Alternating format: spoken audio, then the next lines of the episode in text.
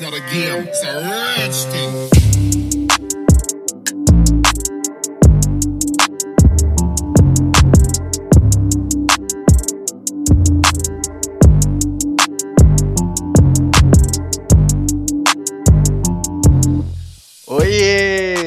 Está começando o podcast Bate-Papo com Propósito, o nosso cantinho fabuloso para a gente discutir criatividade, empreendedorismo, comunidade LGBTQI, e desenvolvimento pessoal de uma forma leve, descontraída, sem nós e com muitos laços. Eu sou Adolfo Job, publicitário, empreendedor e diretor criativo da Fab Fórmula. E aí, bora bater esse papo juntos?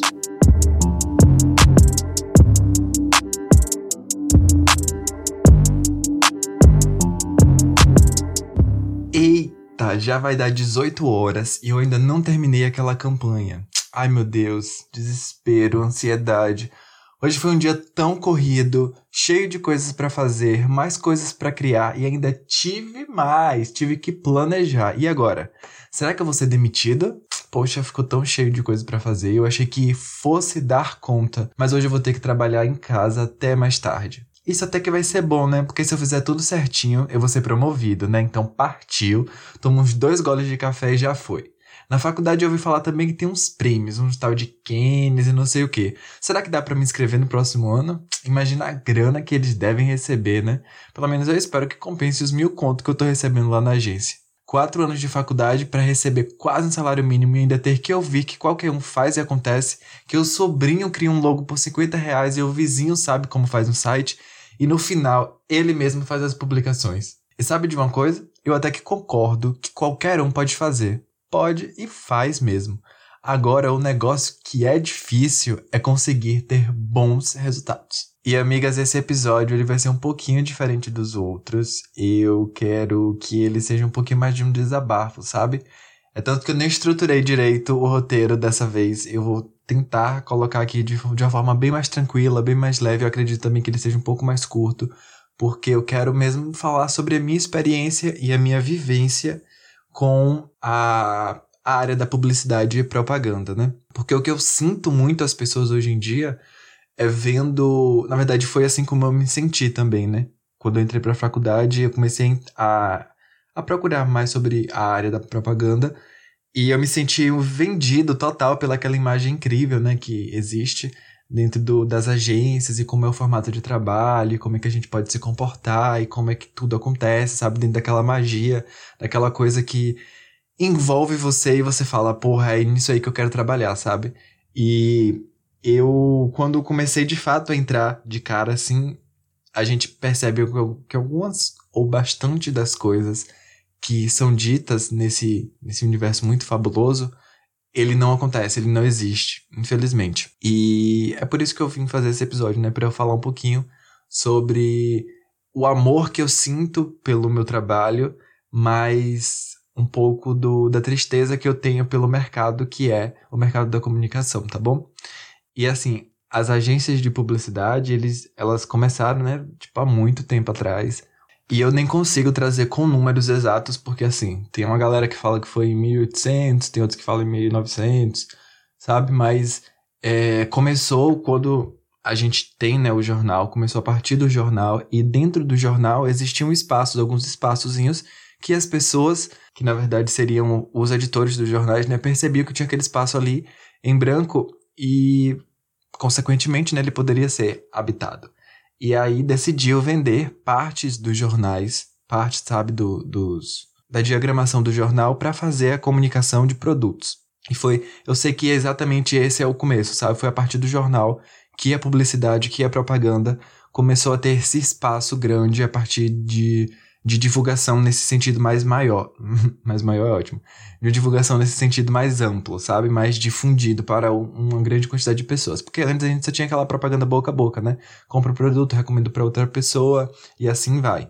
Um recomendando para o outro e assim que se fazia mais a, a cadeia, né? E aí, com o jornal, a gente teve essa possibilidade maior de atingir mais pessoas com um anúncio em um formato que seja acessível para muita, muitas pessoas, né, que são os leitores dos jornais, e aí se, se encontrou essa forma, o que foi muito bacana. E além disso, atrelado a isso, também tem a questão da concorrência, né? Que a gente percebe a partir da Revolução Industrial que surgem produtos muito parecidos, que surgem é, pessoas concorrentes, né? Que surgem concorrentes que são muito similares a você e você, claro, quer buscar um diferencial. E nessa época a propaganda ainda acabava sendo um diferencial dos outros, porque ela ainda estava nascendo, ela ainda era o começo. O que eu acho que a gente se for levar em consideração hoje, a propaganda, ela tem que ser vista, né, como o básico que precisa ser feito para as empresas conseguirem ter um espaço de mercado bacana, conseguirem ter um, uma penetração, né, também, tanto do seu produto quanto da sua comunicação como um todo. E aí a gente tem esses dois cenários que Antigamente ainda estava tudo no comecinho, obviamente, né? E aí era visto como esse diferencial. Enfim, né? A propaganda começou a partir dentro desse contexto e a gente viu ela evoluindo, né? A gente vê, na verdade, ela evoluindo até hoje. E depois do jornal, nós tivemos o, o do papel, né? A gente saiu do papel, foi pro digital, teve TV. Hoje em dia a gente, a gente tem internet, rádio também.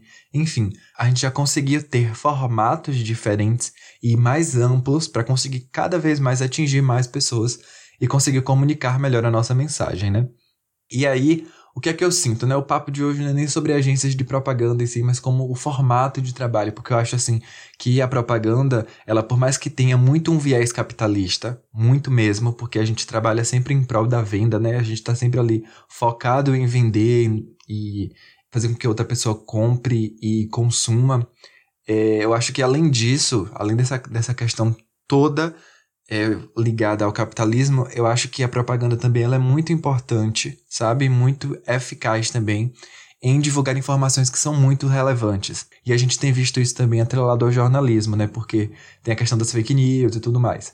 Eu acho que a área da comunicação como um todo tá não somente restringindo jornalismo e publicidade, mas relações públicas também a gente tem um poder muito grande de construir narrativas que vão fazer é, as pessoas perceberem o mundo até mesmo de um jeito diferente, sabe? Então, eu acho que é uma forma muito leiga a gente dizer que a publicidade e a comunicação, elas não não fazem, tipo assim, não fazem diferença dentro do, do mercado e que não, faz diferença existir ou não, porque é mentira, claro que é mentira. A gente, eu já falei isso aqui até antes, que nós somos seres sociáveis e a gente precisa da comunicação para interagir com, um com os outros. E claro que essas comunicações mais abrasivas, né? essas comunicações maiores que a gente faz a partir de publicidade, de jornais, de televisão, como, enfim, né? séries, filmes, novelas, tudo isso, tem um grande impacto na formação da subjetividade das outras pessoas, né? Então, quando a gente vê ali sendo representado na televisão, por mais que seja um mínimo, um, um, uma quantidade assim mínima do total do nosso mundo que existe hoje, ele é uma parte de representação. E quando a gente deixa de ver, a gente deixa de representar também uma grande parcela da população e muitas outras pessoas que não são representadas naquele espaço, a gente também tem, de certa forma, uma exclusão dessas pessoas, sabe? Então, a mensagem que vai chegar para a maioria das pessoas é que somente um grupo seleto ele pode estar tá participando daquele espaço. Só que não é verdade isso.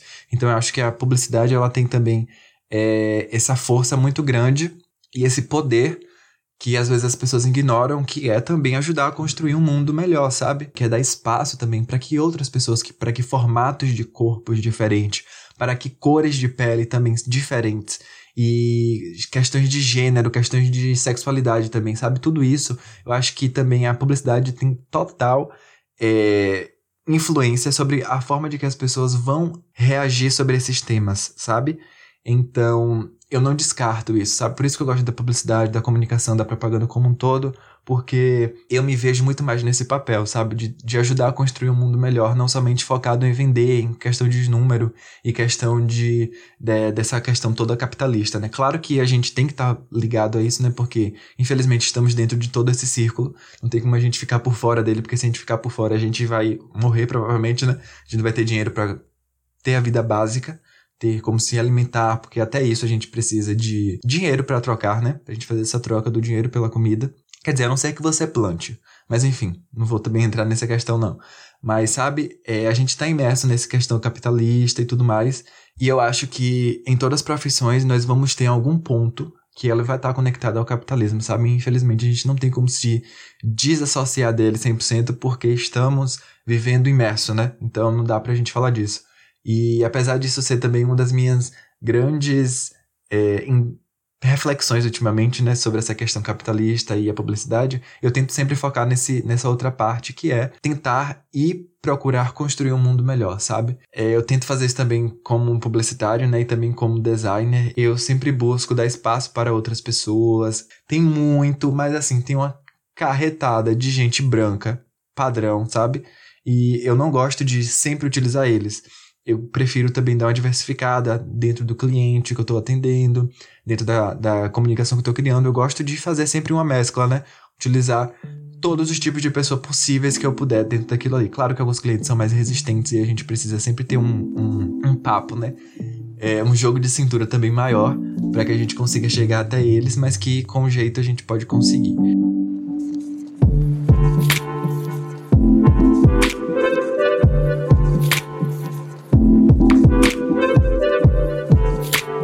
Acho que a comunicação ela tem total, total mesmo conexão com essa nossa criação de subjetividade, então acho que a gente não pode se dissociar dela, tá? tá? Não só pode, como não deve, a gente sempre tem que colocar isso na nossa cabeça, na, em mente. E enquanto na faculdade, eu, tava, eu pensava muito, né? Inclusive é, é o meu pensamento hoje, que a faculdade ela não forma a gente exclusivamente para ser técnico. Eu acho que a quem está na faculdade para ser técnico está sendo está é, subestimando, na verdade, o poder da faculdade. Eu acho que as pessoas não estão aproveitando o suficiente o que a faculdade tem a oferecer. Quem está lá só buscando a questão técnica, porque a questão técnica você acha de forma muito mais fácil. Em cursos, você acha é, de uma forma mais é, solta, né? Mas claro que você fazendo o seu, o seu, o seu arranjo, você consegue fazer isso tão bem quanto na faculdade, mas a faculdade ela te possibilita outras coisas que você, nesse formato de aprendizado, você não vai ter, sabe? E a, a coisa maior que eu acho que a faculdade te traz é a troca com as outras pessoas. E não somente essa troca é, teórica, mas a, a, troca de vida, sabe? Porque a gente não tá ali somente para falar sobre é, questões teóricas de, ai, olha o que Kotler falou aqui. Mas a gente tá também para discutir, olha o que Kotler falou aqui, mas o que, que a gente pode pegar isso de Kotler aqui, de anos atrás, e traduzir isso em uma comunicação que seja eficiente para hoje, diversa, sabe? E que inclua todas as pessoas. Então, eu acho que a, a publicidade e a faculdade ela entra nesse papel da gente ter uma visão muito mais ampla, a gente também perceber coisas que a gente não percebia enquanto a gente não tinha contato com isso, né? E então, assim, questões técnicas, claro que você vai aprender, né? E é importante também. Não posso diminuir isso, óbvio que não. Mas eu acho que a faculdade não se restringe somente a questões técnicas. E ela é muito, mas muito mais ampla mesmo. Então, assim, se você que está me ouvindo faz faculdade de comunicação, não sei qual semestre você tá, ou se você pensa em fazer a faculdade de comunicação, vá com essa mente aberta ou, ou tente expandir um pouquinho mais a sua mente para esses, para essas novas descobertas que você vai fazer, sabe? Então assim, coisas que você, tudo que você tiver dentro da faculdade, tente se encaixar um pouquinho, tente é, se misturar lá, que você vai conseguir achar o seu caminho e vai ser assim perfeito, sabe? Então você vai sair com com um repertório cultural, acho que muito mais amplo do que antes, e você vai conseguir também pensar em coisas que são bem diferentes e que vão te trazer também bons resultados. Então foi assim que eu encarei muito a faculdade desde o começo. Eu sempre quis estar envolvido em tudo. Eu era muito assim desde o colégio também, né? No colégio eu amava participar dos projetos, eu amava participar dos trabalhos, criar as coisas, então era comigo mesmo. E eu tive essa sorte, né, de, já tá, já tá nesse feeling. Então na faculdade eu só fiz é, aumentar ainda mais, porque na faculdade eu falava, meu Deus, isso aqui é o que eu quero estar, minha, minha carreira, né? Então eu tinha ainda mais paixão por isso. E é muito doido essa questão da paixão, porque a publicidade não era nem minha, minha primeira opção. É, foi, acabou virando a minha primeira opção no final do terceiro ano. Eu fiz um curso de vocação no terceiro ano, que era da faculdade mesmo, lá, lá, lá do. que tem a faculdade e o colégio, que são da mesma instituição, na verdade. E aí é, tinha um projeto com o pessoal da faculdade, que era fazer um curso vocacional, e aí eles escolhiam, na verdade tinha algumas vagas, né, para os estudantes do terceiro ano, e eu acabei me envolvendo nisso. Então, eu já tinha feito no segundo ano uma prova de um vestibular para odonto, se eu não me engano, foi para odonto. E, enfim, eu fui uma negação, né? Mas não era o que eu queria, então eu fiquei, ah, tá de boa, eu vou estudar mais, e aí no próximo ano eu faço. E aí no terceiro ano eu mudei de ideia com, essa, com esse teste vocacional. Eles me deram, assim, muitas outras opções, e, e assim, eu acho que nenhuma delas era a minha primeira opção, que era medicina. Eu queria muito medicina, era muito meu sonho fazer medicina. E aí, com esse teste vocacional, sabe, eu acho que eu me descobri mais eu percebi mais coisas em mim também, né? A partir das atividades que a gente vai fazendo, das coisas que a gente vai é, é, fazendo lá dentro do projeto, que foi muito bacana. E aí eu acabei me descobrindo mais para essa parte de criação, de, de, de estar envolvido, sabe? Com toda essa parte de. Ah, eu não sei nem explicar com palavras, mas eu amo essa parte de criação, de movimentar o cérebro, de pintar, inventar coisas, sabe? Então isso aí era comigo mesmo. E aí eu percebi muito isso dentro desse projeto. E aí chegou, eu cheguei assim para mim, né, depois de um tempo, falei, olha, eu, eu não lembro se deu propaganda lá no, numa das opções, né? Eu lembro que tinha psicologia, tinha várias outras áreas assim que eu nunca nem pensava na minha vida. Tinha jornalismo, agora publicidade eu não me recordo.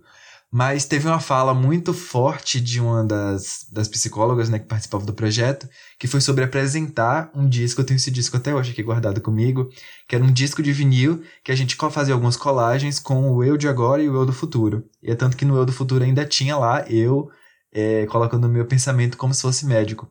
E aí uma das falas da, da na hora que ela foi né, interpretar a gente, ela foi dar o seu dar o seu feedback sobre a nossa a nossa tarefa ela falou para mim que eu tinha uma sensibilidade muito grande sobre a vida, sobre as questões e que isso iria me ajudar muito na questão médica, né? Mas assim, eu não sei se foi uma cutucada que ela me deu, mas eu comecei a repensar, sabe, bastante sobre é, a medicina. E eu acabei entrando pro, pro caminho da publicidade porque eu já mexia muito nisso. Eu já falei isso em outro episódio. E eu já, desde acho que uns 13, 12 anos eu já usava o Tumblr e lá mexia com HTML. Eu, e além disso, eu já usava o Photoshop para criar alguns efeitos e disponibilizava lá no Tumblr de graça. Enfim, já estava bem imerso dentro disso tudo. Só que eu não enxergava isso como uma profissão. Eu via isso como mais uma diversão, sabe? E esse, inclusive, é um dos, dos, dos das nossas dificuldades hoje em dia de ser visto como uma profissão e não somente como uma diversão, porque as pessoas acham que criar comunicação, fazer comunicação é uma diversão que qualquer pessoa sabe fazer, e não é, tá? Mas eu vou deixar isso mais pra frente. Se eu lembrar. eu vou tentar lembrar. E aí eu mudei de ideia né, no final do terceiro ano e foi muito massa, muito incrível essa mudança. E aí eu falei pra, pra minha mãe e aceitaram até de boa tudo isso. E aí eu comecei, eu já saí do terceiro ano direto, terminei em 2015, 2016 já iniciei a faculdade, e eu tava assim super imerso, nem imagina. Eu terminei ali a, a, o ensino médio, tava procurando o que, é que eu queria fazer da minha vida, é, dei de cara com a publicidade, né? Porque a publicidade tem toda essa glamorização de que você pode trabalhar com, de short, de chinelo, você pode trabalhar com a camisa que você quiser, você não tem farda para usar, e a gente no colégio sempre usa farda, né? E a gente fica na cabeça, meu Deus, eu não quero nunca mais usar farda na minha vida. Então isso é uma das coisas que a gente começa a se apegar como se fosse a melhor coisa do mundo. E aí tem essas glamorizações bestas muito pequenas que trazem pra, pra, pra propaganda, como se a gente fosse ter um universo mágico, né? Que a gente pode trabalhar assim no meio da rua, fazer qualquer coisa, trabalhar nu, de cabeça para baixo, que dá tudo certo. Só que não é assim que funciona. e aí a gente quebra a cara quando sai da faculdade, entra no mercado e começa a perceber que um monte de coisa que a gente acha que funcionava não funciona desse jeito. Claro que existem sim locais e existem momentos que você pode trabalhar totalmente é, assim despojado, né? E depende muito do local que você está trabalhando, do cargo que você está ocupando, por exemplo. Então, sabe, muita coisa influencia. Mas não é esse universo mágico, colorido, que sai unicórnios pulando e a gente de saia de tutu, sabe? Por aí. Não é bem assim. E eu acho que é um pouco de frustração, né? Da gente falar assim, meu Deus, a agência de publicidade deve ser incrível. E quando a gente chega lá, não é tão incrível assim. E acaba frustrando mesmo e, enfim, né? Acaba frustrando. Não tem nem outra palavra para dizer isso. E aí foi assim que eu cheguei, né? Na publicidade e propaganda. Eu acho que a, a venda da imagem do publicitário é tão boa, é muito incrível, a ponto de que faz a gente mesmo querer participar dele, mesmo que a gente talvez fique perdido como é que vai acontecer, mas a gente quer participar um pouco dele.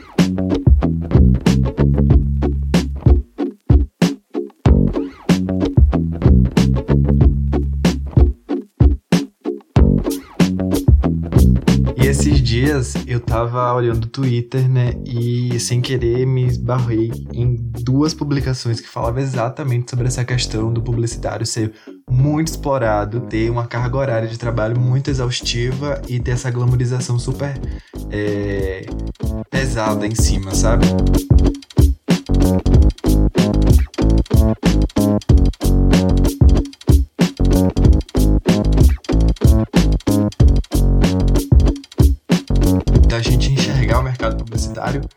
Se fosse um mercado assim totalmente à parte, mas na verdade ele faz todo ele tá na verdade dentro do conjunto como um todo, então a gente não tá por fora dele. Querendo ou não, a gente também participa de, de formato de a gente tá imerso né, nesse formato que não é desse glamour todo, tá bom? Migas. E aí foi a partir dessa publicação que eu comecei a refletir mais. A partir dessa publicação comecei a a, a, perceber, sabe, desde o comecinho que eu escolhi a publicidade até hoje, e o que é que eu achei de bom, o que é que eu achei de ruim. E esse episódio é tipo um review da publicidade. Me formei, e agora? Me formei. Vejam no que deu. Se fosse um vídeo pro YouTube, né? Seria assim. É, mas é justamente sobre essa questão, sabe? Da, da, do que eu percebia antes, o que eu percebo hoje e que pode ajudar muita gente que tá em dúvida ou que já tá no meio, mas que também se sente assim e fica, meu Deus, será que eu tô errado? Mas calma, vamos respirar, vamos pensar juntos, porque eu acho que mais do que tá errado ou tá certo é saber no que a gente tá se sentindo. Então, se você tá se sentindo bem trabalhando nesse formato que você tá, mesmo que você não goste, eu acho que é, na verdade é difícil, né, a gente se sentir bem trabalhando uma coisa que a gente não gosta, então acho que fica um pouco mais complicado. Mas assim, tipo eu, eu em si eu não gosto do mercado publicitário, sabe? Eu não curto muito é, esse formato assim de agilidade, de ter que você. Ah, você tem que sair por último na agência, sabe? A agência fecha seis, você tem que sair seis e quinze, porque senão você trabalha pouco. Ou então você tem que fazer tudo correndo, sabe? Porque já tem três jobs para entregar. Eu falo, eu fico com puta ódio disso. Eu sinto muita raiva mesmo. Eu detesto esse formato de trabalho agoniado, sabe? E, e eu vejo uma diferença muito absurda no meu formato de trabalho hoje em dia, que é mais tranquilo, sabe? Muito mais tranquilo, posso dizer assim. Eu tenho uma rotina de trabalho que consiste em me organizar legal, né? Em me organizar bacana. Mas querendo ou não, eu também atendo duas agências e eu sou um profissional né, que trabalho de casa, mas que eu atendo duas agências e nesse, nesse, nessa, nesse atendimento das duas agências, eu ainda sinto um pouquinho dessa pressão, sabe? Mas num sentido, num geral da minha rotina, eu consigo administrar bem. E eu sinto que eu, às vezes, me acho no direito de me cobrar mais, de me cobrar mais, porque eu tô trabalhando pouco, tendo um comparativo com um trabalho de agência, sabe? Que é aquele ritmo frenético, que você não para nunca, que você sempre tem essa agonia, sabe, em cima de você. Então, quando eu diminuí esse ritmo para mim e vivi, né? Tô agora em um outro, uma outra, um outro, outra escala que é bem mais tranquilo, que é eu me priorizar também, além do meu trabalho, sabe? Eu acho que o meu trabalho ele não pode ser o 100% de mim, ele tem que ser uma parte de mim e eu preciso ter outra parte de mim para também desfrutar do que eu ganho desse trabalho, sabe? Então, às vezes eu sinto isso. Às vezes eu sinto que por eu ter escolhido esse ritmo um pouco mais tranquilo e muito mais saudável, eu tô como se estivesse, sabe, sendo desleixado, mas na verdade não é. Então, se você se sente assim, eu fiz esse episódio, que eu estou fazendo esse episódio, pra gente se abraçar virtualmente. Então, se você se sente igual a mim, se você se sente também nesse, nessa, nessa cobrança que não deveria existir, amiga, sente aqui, vamos se abraçar. Depois passa um álcool em gel. Porque, véi, não tem quebra de cabeça, sabe? É, é uma coisa que vendem pra gente que é insustentável. Não dá para sustentar esse formato de trabalho agoniado, que, que as coisas parecem que tem que ser feita naquela hora e que surgem mil coisas para fazer e que, sabe, ah, isso já me dá até dor de cabeça só de pensar. Então eu não gosto mesmo dessa, dessa agonia workaholic que colocam em cima do publicitário, sabe? E eu já falei disso várias vezes, eu continuo falando sobre isso, porque eu acho que o excesso de trabalho, ele chega uma hora que te destrói, sabe? Eu acho que você tem um momento que você, na verdade, existe isso, né? Que é até né, um termo que já, a gente já fala hoje em dia, que é o burnout, que é justamente quando a gente tá, tem aquela queima, assim, do nosso cérebro, que a gente não consegue pensar em mais nada, não consegue ter, sabe? A gente é, é uma parada bem sinistra. Se vocês depois quiserem saber mais, pesquisem. Eu nem vou falar disso aqui agora. Mas é, é uma parada muito, muito sinistra e que, se a gente não tomar cuidado, a gente acaba caindo nele, velho. E assim, vai precisar de médico. Então, sabe, é uma coisa que a gente não, não se trata sozinho também. E eu acho muito é perigoso a gente chegar nesse, nesse nível. Então eu sempre tento ter um ritmo de trabalho muito mais tranquilo. Então eu odeio essa agonia de trabalho, esse excesso de trabalho. Eu sempre priorizo a minha agenda, então eu vejo, eu consigo me organizar mentalmente. Ah, eu sempre crio também uma listinha né, do que eu tenho que fazer no dia, do que eu tenho que fazer na semana, e isso vai me ajudando super a entender é, as minhas prioridades, e aí eu vou fazendo de uma forma que seja menos desgastante, sabe? E que eu consiga cumprir o prazo de entrega sem ter essa pressão absurda na nossa cabeça. Porque é uma outra coisa que eu sinto da, nas agências hoje que eu atendo, que não tem esse.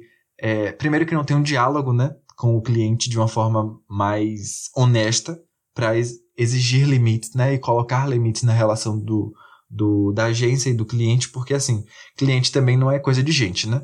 Cliente já chega em cima da hora, tipo, sexta-feira, 5h50, ah, eu quero uma campanha para 6 horas. E é assim, foda-se, sabe? Mas eu acho que a agência precisa também colocar alguns limites na hora de, primeiro, fechar o contrato e também durante a relação. Porque, claro que o cliente vai exigir, mas você também precisa colocar o seu, o seu ponto ali e falar: olha, infelizmente a gente não pode, hoje é sexta-feira, enfim, sabe? Colocar ali as suas regras, que eu acho que é super válido. Mas quando não existe esse diálogo das duas partes, aí as coisas realmente complicam. E eu sinto muito essa falta do diálogo nas agências que eu atendo hoje, comigo e os meus clientes a gente consegue ter uma troca muito bacana, então eu não tenho nenhuma, nenhuma reclamação deles para fazer. Um beijo para todos se estiver ouvindo aqui. Mas aí as agências que eu atendo eu sinto essa dificuldade porque eu direto recebo coisas para ser feitas em cima da hora, sabe? E eu entendo que existem sim coisas que vão cair em cima da hora, assim como acontece também comigo, né, com clientes que, que eu atendo, e que a gente sabe faz tudo tranquilamente, a gente consegue administrar. Mas quando isso passa a ser uma rotina muito grande e as coisas saem um pouquinho do controle, é perigoso. Então, eu acho que falta um pouquinho dessa organização, principalmente de impor esses limites, que é uma coisa que eu também estou aprendendo a fazer. E é, às vezes parece muito egoísmo, né? A gente falar, ah, eu não vou fazer isso para essa pessoa porque ah, já passou do horário, ou não dá, tipo, minha rotina de trabalho. Véi, foda-se, não vou fazer mesmo. Tipo, ontem eu recebi, vou até dar um exemplo aqui bem real. Ontem é, eu tô gravando esse episódio aqui no sábado, dia 24, e ontem, sexta-feira, do dia 23, dos 10, eu recebi uma mensagem para finalizar um arquivo, sabe? É só finalizar o arquivo, entre aspas, é simples, mas e eu recebi isso, era 5h50, e era para enviar para produção para produzir o material. E aí, só que tinha uma última informação que ainda não tinha me passado, sabe? Se ele ia deixar ali o. Se iria deixar a informação ali, eu iria tirar. E aí, é, passou das 6 horas e eu ainda mandei, né? Tipo, uns, uns minutinhos antes de 6 horas eu falei, tá dando, gente, já são 6 horas, e aí, vai fazer o quê? Aí não me deram resposta. Passou das 6 horas, me mandou, me mandaram um áudio 6 e 10, 6 e 5, não lembro que horas foi. Eu também não ouvi. Não ouvi, não ouvi até hoje, sabe? Segunda-feira eu vou ouvir e eu respondo. Mas assim, infelizmente tem momentos que a gente precisa mesmo colocar nossos limites. E eu fiz isso agora dessa vez tão de uma forma tão rígida, porque na semana passada eu falei sobre o mesmo problema, sobre a mesma situação, e nessa semana se repetiu da mesma forma. E assim, não adiantou, né? Pelo visto eu ter dito, eu ter conversado na outra semana, é, de uma forma muito amigável, mas também muito chateado que eu tinha falado, principalmente por ter sido um pré-feriadão. Então, a sexta-feira de pré-feriadão, a gente ficar preso no trabalho, eu fiquei tipo até umas seis e meia fazendo coisa. Então, sabe? É foda, não dá para mim, isso é muito cansativo, é exaustivo. A gente já vem de uma rotina de trabalho da semana muito pesada e também tendo dia, né? Enfim, tendo nossos problemas pessoais também. A gente é um ser humano completo. A gente não se restringe somente ao trabalho. Nós temos outros outras áreas da nossa vida que a gente também tem que dar atenção. E se a gente se focar somente no trabalho, a gente vai acabar não dando atenção a elas. E eu hoje priorizo dar atenção a todas, que é muito difícil, com certeza é, porque não dá pra gente se dividir em todas, mas assim, é o máximo que eu posso e é um pouquinho que eu posso fazendo, eu vou fazendo. E assim, dentro de todas, o meu principal hoje é eu. Então, assim, sempre que eu posso me colocar ali na frente, sempre que eu posso fazer alguma coisa para mim, eu vou lá e faço. Então, assim, o trabalho, ele. Eu amo trabalhar, eu adoro meu trabalho, eu amo mesmo, de paixão. Eu acho que eu, hoje eu não trocaria por nada. Eu não, não sei se eu é, por exemplo, se eu fizesse medicina, né, que era a minha, primeira opção, eu não sei se eu estaria tão feliz quanto eu estou hoje, bem realizado também com as coisas que eu estou conquistando, que eu estou, no caminho que eu estou fazendo também, sabe? Então eu acho que é muito bacana e eu estou muito realizado com isso. mas tem esse outro lado que eu acho que é muito chato e que a gente que quer ter um, um ter uma saúde, sabe, uma saúde mental um, um pouquinho melhor, a gente também tem que colocar esse, esses limites. E não é questão de egoísmo, como eu falei, não é uma questão de egoísmo. Pode até parecer ser egoísmo, mas a gente precisa colocar limites para que as relações se, é, se mantenham bem. E, enfim, cabe também ao diálogo, da forma que você vai falar, sabe? Eu acho que tudo isso interfere também é, na comunicação que você vai fazer. E eu fico muito, muito vidrado com essa, essa questão de comunicação, né? Porque eu acho que além de, tipo, meu, lá vou eu, né? O, o astrólogo falando aqui, o louco dos signos fala aqui que o meu mapa astral, ele tem um negócio que ele me joga muito pra comunicação, né? Eu sou geminiano, então eu amo falar, e a minha comunicação, se não me engano, o meu Mercúrio, que é a comunicação, não lembro qual é o planeta em específico, ele é em câncer.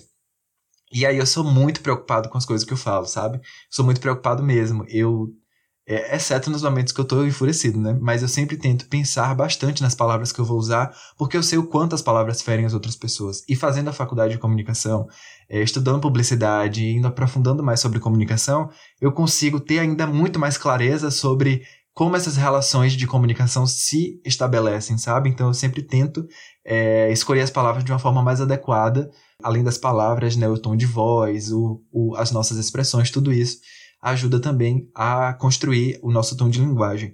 Então, eu fico muito preocupado com isso para não parecer rude. Apesar de que em alguns momentos também a gente vai ser e tudo bem, sabe? Eu acho que cabe também entender isso.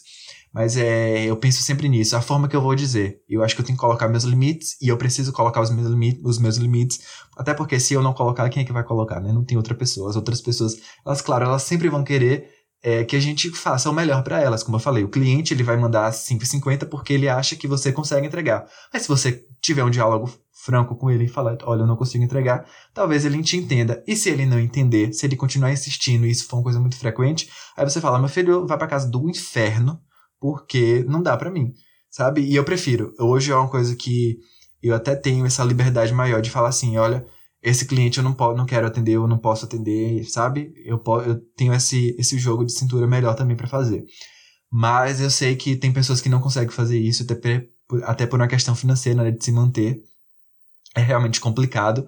Mas sempre que você puder colocar os limites e não atender trabalhos que são estressantes para você, você vai se dar super bem. E eu tenho um, uma coisa que eu estava conversando com uma cliente que eu atendo, né, que ela é da área de, de advocacia a gente tava conversando, assim, uma, uma, troca muito bacana a gente tem. É uma sintonia muito massa.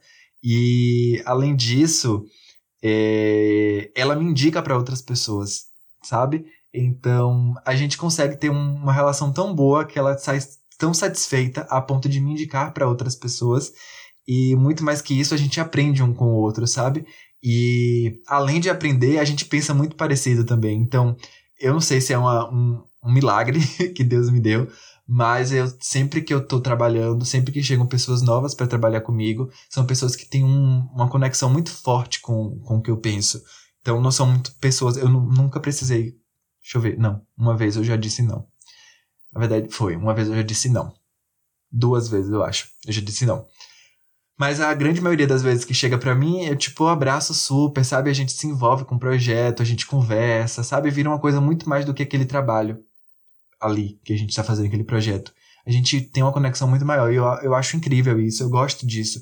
Eu gosto de ter essa conexão com meus clientes. Eu gosto de conversar com os meus clientes. Eu gosto de, às vezes eu faço ligação de vídeo, a gente, eu ligo também, sabe? Eu gosto sempre de ter esse contato muito mais próximo. Então, é, eu preservo isso e eu quero que isso continue sempre junto comigo também. É, uma outra coisa é sobre essa cliente também, né? Eu sempre faço uma coisa muito bacana dentro do planejamento, que é colocar um pouquinho para ela participar dentro do planejamento. Às vezes eu coloco para escrever uma legenda da foto ou para escolher algum, algum texto, sabe? Eu sempre peço para que a gente consiga participar, para que a gente faça esse trabalho em conjunto mesmo e não fique somente dentro em cima de mim, sabe? Como se eu fosse o responsável 100%, porque eu acho que a, as agências de publicidade, por mais que eu não seja uma agência de publicidade, eu sou mais uma agência de criação de conteúdo, é, a gente não tem a responsabilidade 100% de fazer tudo para uma marca, para um cliente, né? Claro que a gente tem aqui a, a intenção de direcionar para o melhor trabalho, para a gente fazer também, né? Sempre um trabalho bacana, um material legal, mas que não é que a gente vai ficar 100% responsável, por exemplo, para aparecer em stories, para fazer live, para fazer isso e aquilo. Isso que tem que correr atrás também é o cliente. Ele precisa entender que parte daquela produção ali ele tem que fazer por acontecer também, sabe? E essa parte, esse setor aí, não tô eu responsável. Eu posso te, dire te direcionar, eu posso fazer um, um, um, trabalho muito mais humanizado, mais próximo contigo e tudo mais, mas que é, a gente vai trabalhar em conjunto, não vai ser só eu sozinho, às vezes eu vou precisar de uma ajuda sua, até porque são áreas também né, que eu não tenho conhecimento, por exemplo, a área de advocacia, eu preciso sempre pesquisar coisas, eu não tenho conhecimento sobre as leis, eu tô sempre pesquisando e às vezes eu tiro dúvida com ela, sabe? Enfim, a gente tem uma troca muito bacana, eu acho que quando o cliente participa, além dele entender o ritmo do seu trabalho, além dele perceber que não é fácil mesmo você construir tudo aquilo, que vocês também têm uma relação de troca, então eu acho que isso é muito bom entende? E a gente trabalhar como, como se fosse um suporte técnico é, traz um, uma, um. Como é que eu posso dizer? A gente traz como se fosse um abraço ali no cliente, né? A gente ajuda ele.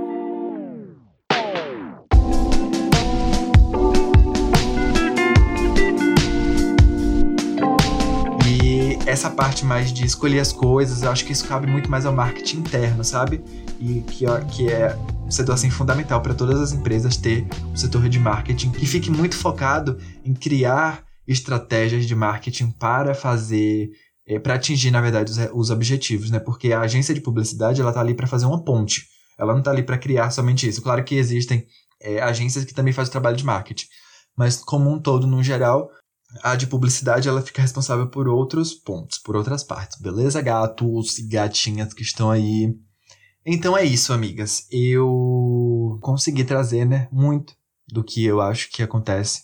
Então, se você tá aí do outro lado me ouvindo e você acha que se sente dessa mesma forma, calma, você não tá errada, você não é doida, você não tá é, sofrendo demais, é, fazendo tempestade no copo d'água, porque realmente, velho, é puxado, é duro, é barril, como diz aqui na Bahia, né, aqui em feira, é barril. E se a gente não tomar cuidado, se a gente não se precaver, também a gente vai acabar é, caindo nesse furo, né, amigas? Então, calma que a gente está todo no mesmo barco, a gente está no mesmo. É, a gente está sentindo as mesmas dificuldades, você não está sozinha nisso. Tente sempre buscar uma alternativa é, que você consiga conciliar isso, sabe? Como eu falei, que eu dei várias dicas hoje, eu acho que você é, pode buscar alguma delas para aplicar aí dentro do, da sua carreira. Se você já atua no mercado, se você ainda não atua, você já pode anotar para quando você começar, você já tem uma perspectiva do que fazer, tá bom? E é isso. Eu vou agora finalizar esse áudio, porque, como eu falei, eu estou gravando hoje num sábado. São duas da tarde agora. E é dia de curtir. Sábado. Muito, muito, muito obrigado, miga, por você ter ouvido até aqui. Você pode continuar me acompanhando lá no Instagram, FebFórmula, e eu te espero nesse mesmo lugarzinho pra gente continuar batendo esse papo delicioso, tá bom? Um beijo e um queijo. Até o próximo episódio.